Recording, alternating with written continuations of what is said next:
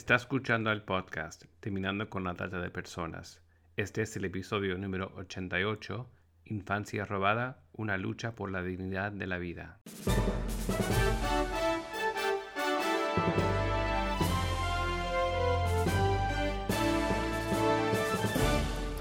Bienvenido al podcast Terminando con la Trata de Personas.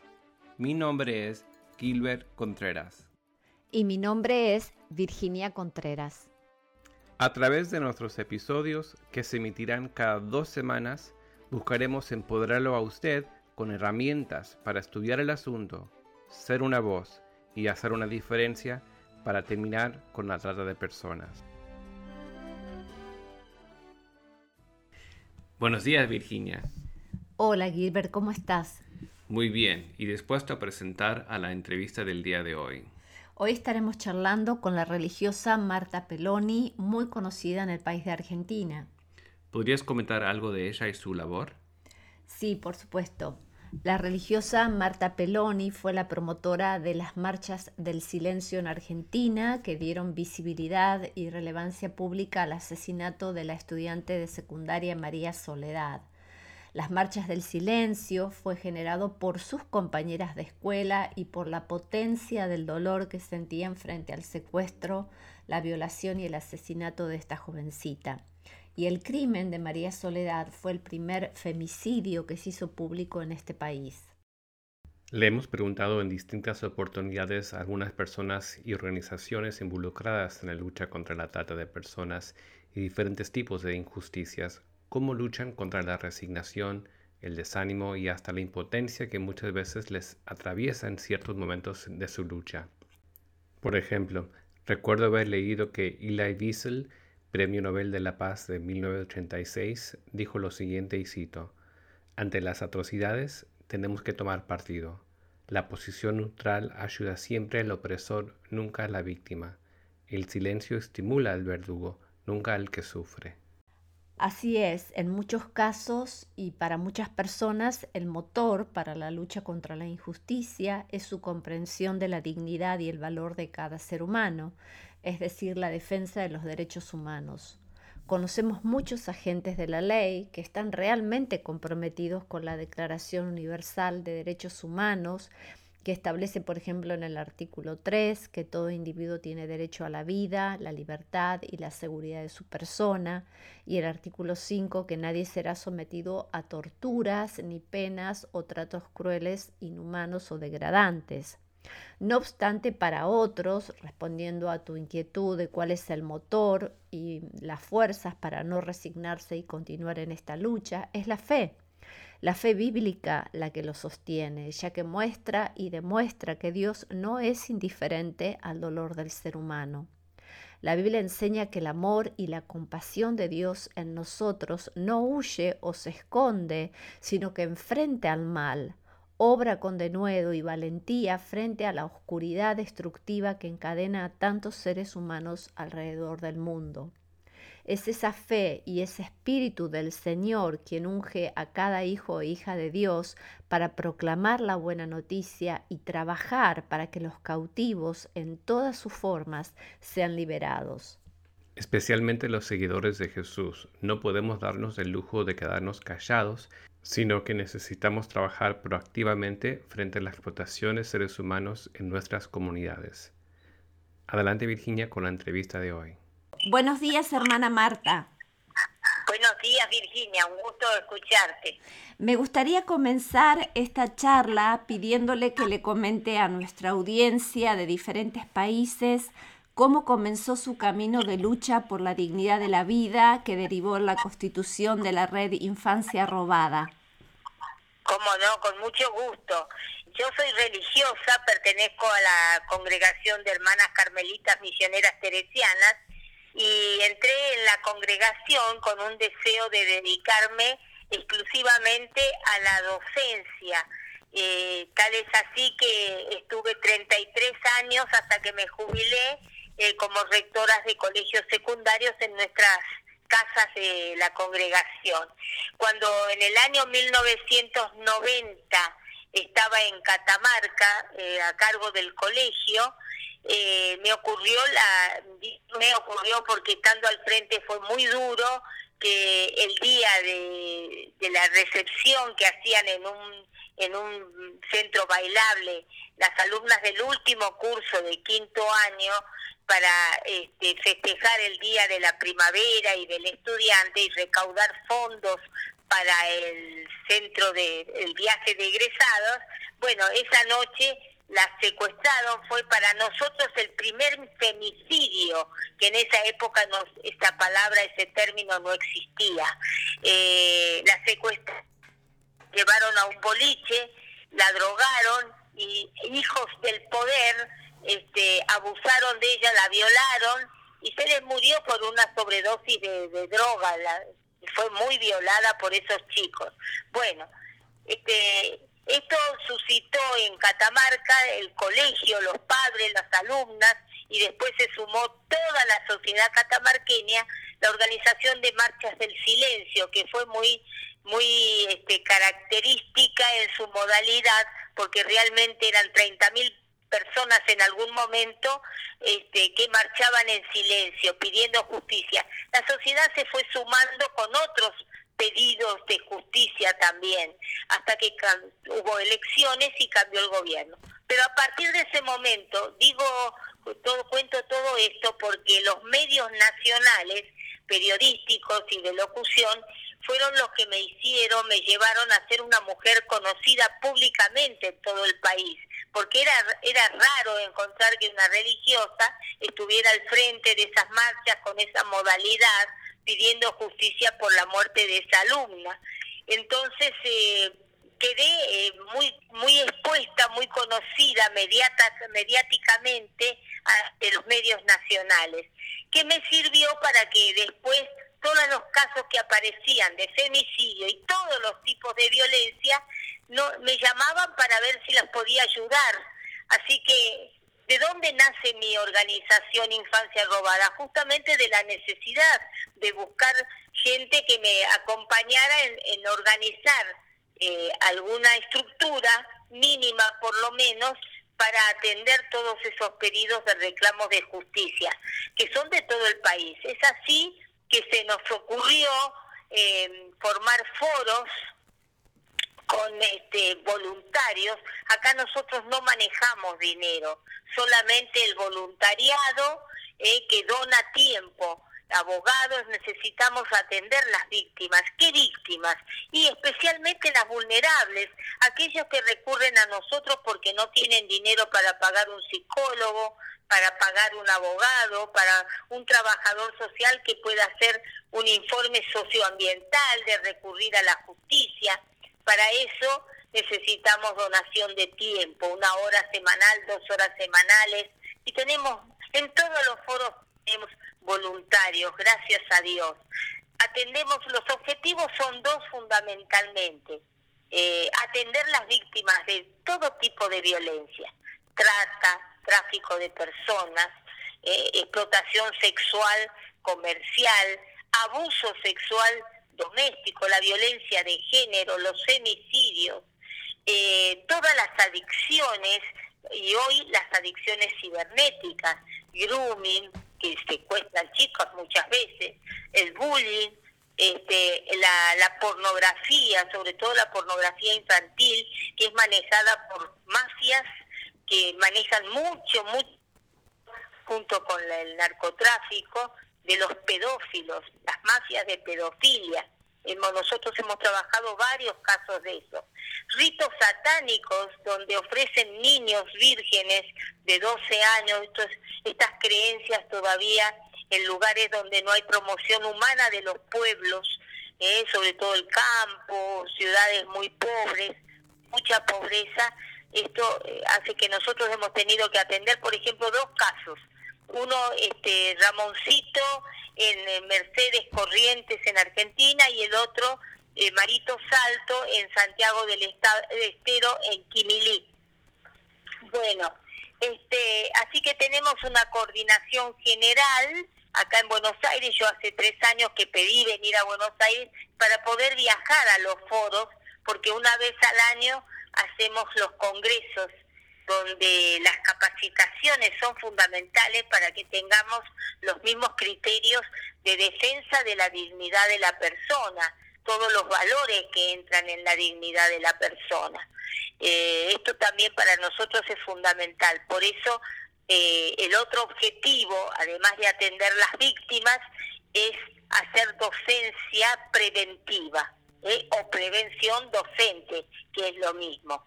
Bueno, así que capacitamos, eh, damos charlas, nos buscamos, eh, tenemos un plantel de profesionales que van apareciendo, gente que se ofrece, dona tiempo también para dar las capacitaciones y esto nos enriquece. Y ahora, este año, articulamos ya entre los foros de tal manera que nos estamos agrupando por regiones.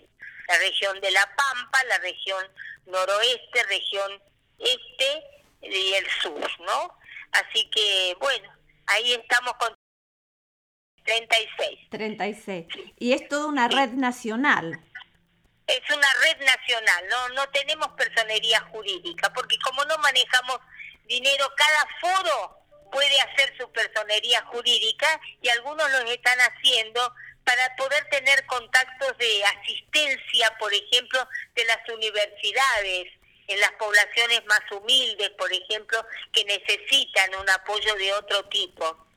Así que, este, sí, pero eso cada foro, porque es muy difícil eh, una red tan tan inmensa tener que se convierta en una personería jurídica, ¿no? Hermana, ¿y cómo se puede, eh, para los que nos están escuchando, cómo se puede acceder a los entrenamientos, a los recursos? ¿Cómo se pueden sumarse otras personas, Nosotros apoyarlos? y cómo no, cómo no. Nosotros les pedimos que entren en la página web eh, perdón, en, la, en el Facebook, ¿eh? tenemos todo Facebook, además mi número de teléfono, este que es WhatsApp, y yo atiendo, es público prácticamente, lo uso casi exclusivamente para esto, así que este, me llaman a mí o, o directamente a la red de Infancia Robada, y si no, este, a foros Infancia Robada, eh, arroba gmail.com. Otros ya le habrán preguntado, pero creo que es importante para muchos que se están sumando a esta lucha contra la esclavitud del siglo XXI. ¿Cómo usted, ¿Cómo usted personalmente lucha contra a veces la resignación o el desánimo o la angustia eh, o la sensación de impotencia? Porque del caso que usted nos describió, del crimen de María Soledad han pasado muchos años y realmente es algo que constantemente pareciera que va en aumento. Claro, bueno, eso yo creo que tiene que ver mucho con la formación eh, de la personalidad de uno, de cada integrante, ¿no es cierto? de, las personas que nos dedicamos a estos tipos de intereses. ¿Cuál es el interés? Y tiene que ser la persona, tiene que ser el otro. Mira, y te voy a decir algo que puede servir para mucha gente, que acabo de leerlo hace dos o tres días, de un juez que, este, hablando sobre la no prescripción de los abusos sexuales de niños, porque hay una lucha tremenda en estos momentos en la Argentina, eh, jueces que le dan la revinculación o, quedan absueltos, perdón, los abusadores y violadores de niños. Porque claro, el niño cuando es abusado de chiquito, cuatro, cinco, seis años, primero que como se maneja en esos temas eh, el afecto, el cariño, él naturaliza como parte del afecto y a veces con naturalidad, ¿no es cierto? Ese tipo de relación porque eso es lo que le hacen creer los violadores y abusadores a una criaturita. Y entonces a veces hasta olvidan, a veces ni recuerdan quién fue precisamente el que le hacía todas estas cosas. Entonces recién cuando toman conciencia en la adultez, en la adolescencia y adultez, recién ahí tienen sienten la necesidad de denunciar esto. Bueno, han pasado a lo mejor 10 años, 15 años, algunos más u otros porque le han metido miedo de que no vaya a dividir y a estropear la familia si es algo intrafamiliar. Entonces, ¿qué pasa? Y la ley, muchas de las leyes están a favor de que ya prescribió, ya pasó tanto tiempo que prescribió el derecho a hacer la denuncia. Hoy, gracias a Dios, tenemos una ley nacional, federal, que es la 27.206, que ha declarado, por, por estos argumentos que yo he expuesto, de la criatura, que recién cuando es grande puede tener plena conciencia de lo que le ha pasado y recién tiene que sentir la necesidad y la obligación moral interior de, sacarse esto que tiene de encima y hacer un bien también a la sociedad. Bueno, entonces no prescribe nunca. ¿eh? Bueno, eh, con esto que te quiero decir, que uno tiene que tener una fuerza eh, en la personalidad para luchar con el, con el valor de la dignidad de la persona, más allá a veces del dolor que trae lo que significa tener que separar un, un papá del hogar, un esposo del hogar, y, y, a veces este, las dudas que te trae toda la, la, la, la, contra, digamos, de la oposición hasta en leyes. En este tema hemos tenido que una ley provincial dice que, que prescribe, ya prescribió y no le aceptaron a tres chicas de un mismo violador este, la denuncia, la justicia. Bueno, esto te da bronca, te da... Bueno, pero yo soy religiosa, entonces para esto nos preparamos en la vida. Y yo digo los valores, los valores de la persona, porque un valor fundamental para mí es la fe. ¿eh? Pero una fe que se fundamenta en la realidad de lo que estás viviendo, en la, en la realidad fe en la, en, en, la persona que está pidiendo auxilio, que está pidiendo ayuda, por su dignidad y de criatura, de persona que ha sido creada igual que yo, eh, para disfrutar y ser feliz en la vida, eh, son derechos, los derechos humanos son universales, y, y bueno, eh, esto de, de, poder seguir hasta el final, ¿no es cierto? Está con la esperanza, porque la fe tiene que mover la esperanza, la esperanza que es dinámica, por eso luchamos y no importa el tiempo que pase. ¿eh? Y, y, y esa esperanza, al ser dinámica, siempre está buscando lo positivo, lo que construye, y acá entra algo que se usa muchísimo ahora, pero que es un, un término que no se usaba pero que se vivía desde antiguamente, ya en la Biblia, en el Antiguo Testamento, en los mártires lo han vivido, que es la resiliencia. Mm. ¿eh? Es decir, cómo alentar la esperanza con los valores que producen la, el deseo de, continuar, de sacar fuerzas, de vivir, de transmitir lo positivo. Te das cuenta, entonces eh, eh, es eso, es cómo, cómo formaste al construir tu personalidad desde, la, desde chiquito, la adolescencia, ya en la madurez, tu conciencia, ¿no? De que uno tiene que estar permanentemente autoalimentándose. Y bueno, yo creo que la fe de cada uno este, tiene un valor grande. Y todo esto te lo decía por ese juez que te nombré, que es un judío, fíjate, no pertenece a nuestra religión, es un amigo del alma, el doctor este, Rosansky. Él ha dicho, una persona que no se, un juez que no se pone eh, en, en, la persona del otro, que es un abusado, un violado, y no tiene empatía para esa personita o esa persona, no puede ser juez. Fíjate vos, esto es, es algo grandioso ¿eh? y es tremendo a la vez. Porque esa es la lucha que tenemos. Hermana, también nos han llegado muchas preguntas porque a veces en el imaginario colectivo no existe la trata de personas o no existen las adopciones ilegales o algunos se preguntan, bueno, pero parece más de película, eh, pero ¿por qué las chicas, por qué las chicas no se escapan? Tal vez, ¿cómo podría ayudarnos, porque usted lo ha visto, de también ver el entrelazamiento que tiene... ¿Cómo? Lo he vivido, lo he vivido, he tenido que trabajar y luchar para rescatar toda esa gente. Sí. Oh. Pero también...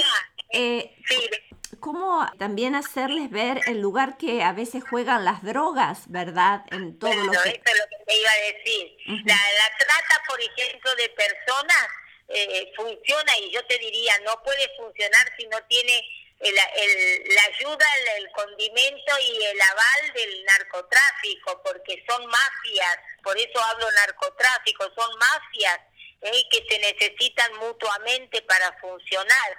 Las personas de la trata, sean chicas o sean personas grandes, varones o mujeres o trans, este, son eh, traficados porque la venta de hacia el exterior de la trata, esto es trata, la trata es el reclutamiento de la persona mediante la droga, mediante el afecto, mediante distintas modalidades, de ofrecimientos de trabajo.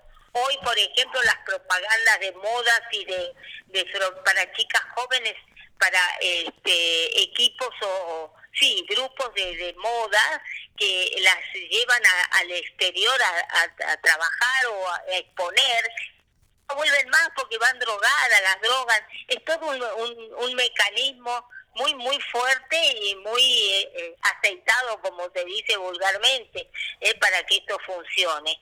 Así que la droga y la trata van de la mano.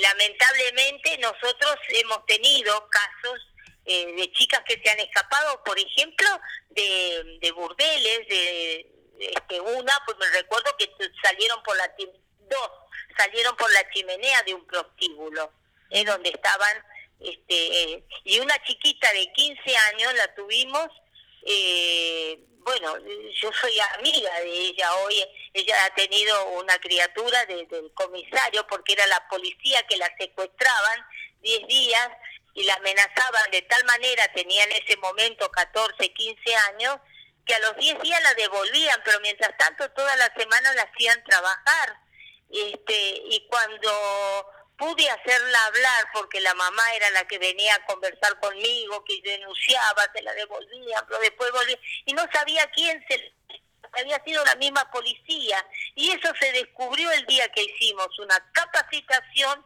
en el barrio de esa familia y de ese lugar y este, invitamos a todos, yo trabajo con todas las fuerzas públicas, con todas la, la sociedad y invitamos a la policía también. Estaban sentados, claro, lo que menos se imaginaba lo que iba a suceder, sentados en primera fila, el comisario con, con dos o tres policías.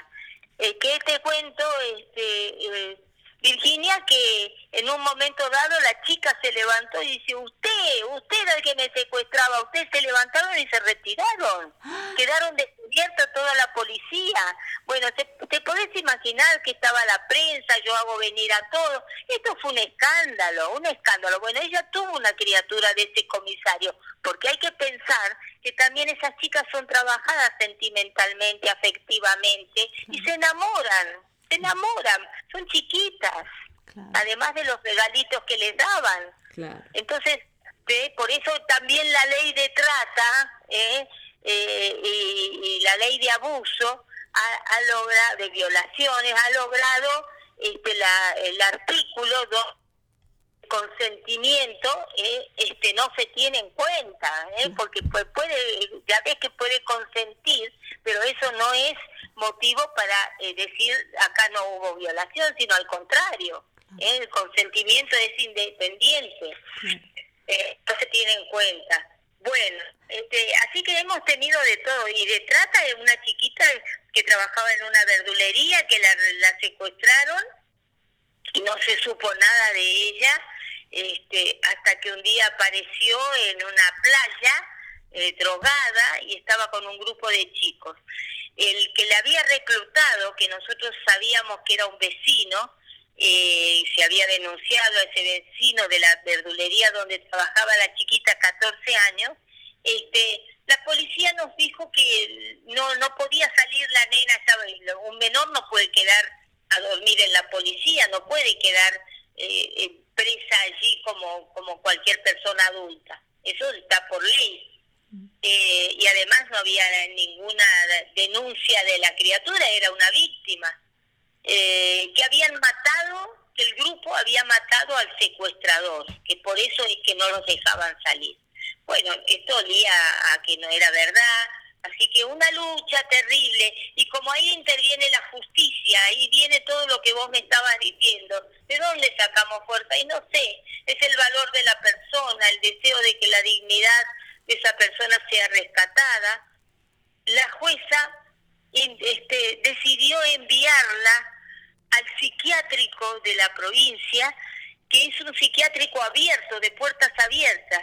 ¿Qué iban a decir si esa nena iba ahí? En el momento tuvimos, tuvimos que poner abogado y en el momento salir a, decir públicamente para que todos se enteren que la iban a dejar escapar o que la iban a, a drogar para hacerla quedar como loca. Este, así que no, había que entregarla a los padres, lo logramos, pero después de qué? De, notas en los diarios, en las radios, este, publicidad, ¿no? Esto, esto tiene que ventilarse, si no, no, no. Por eso yo siempre les digo, empiecen por los vecinos, busquen ayuda, hagan marchas, protestas sociales, eh, salgan en los medios, además de trabajar con la justicia. Claro. ¿Mm? Qué importante el trabajo también en red, ¿verdad? Y pensar que sí, que, eh, que, bueno eso, de, pensar que no toda la policía es corrupta, no todo, sino que siempre hay personas de buena voluntad y saber con que quién... hay jueces buenos, que hay fiscales buenos, que hay este, médicos buenos, que hay policía buena que nos ayuda. Nosotros nos hemos tenido, gracias a, hemos rescatado este, la gente, ¿eh? Mm. Sí, sí. En estos minutos finales quisiera ya dejarla para que nos deje una palabra de aliento para todos. yo te agradezco este, esta posibilidad también de poder este, eh, mostrar cómo, cómo pueden ser efectivos en estos problemas este, humanos y de tanta violencia hacia nuestras vidas, sobre todo las mujeres, la violencia de género, los femicidios. Eh, fundamentalmente, los grupos hay que trabajar en grupo, nadie puede trabajar solo. Eh, armar grupos, ayudarse con con voluntariados, porque también esto, el corazón tiene que mover voluntarios para ayudar desde la fe, desde la esperanza, que, que la frutilla, digamos, de la torta, yo digo siempre, es el amor al otro.